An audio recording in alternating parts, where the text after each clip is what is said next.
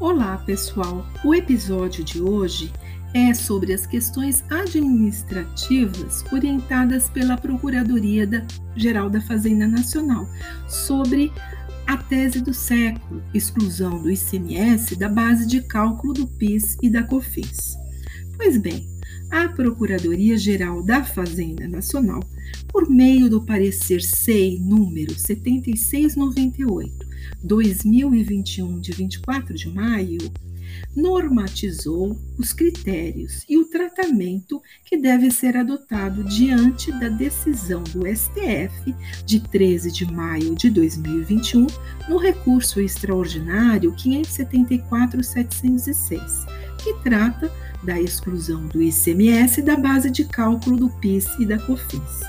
Destaca-se, entre várias orientações da normativa, a orientação sobre os pedidos administrativos de restituição de valores indevidamente recolhidos pelos contribuintes, independentemente de haver judicialização a respeito do tema. De forma que, ainda que o contribuinte não tenha judicializado uma ação para tratar do tema, ele pode pedir a restituição administrativa dos valores recolhidos indevidamente sobre ICMS da base de cálculo PIS/COFINS.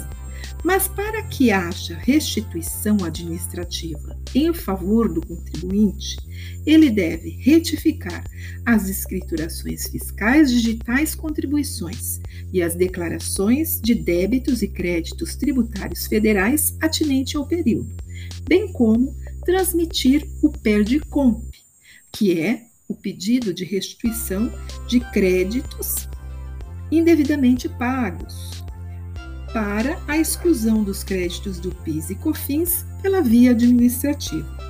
Essa devolução, no entanto, é válida para os pagamentos realizados até 16 de março de 2017. Isso porque, no recurso extraordinário 574-706, julgado pelo STF em 13 de maio de 2021, houve a modulação de efeitos. A restrição dos valores anteriores a 15 de março de 2017 podem ser recuperados pelos contribuintes pela via judicial, desde que a ação respectiva tenha sido proposta até essa data, ou seja, 15 de março de 2017. Até lá!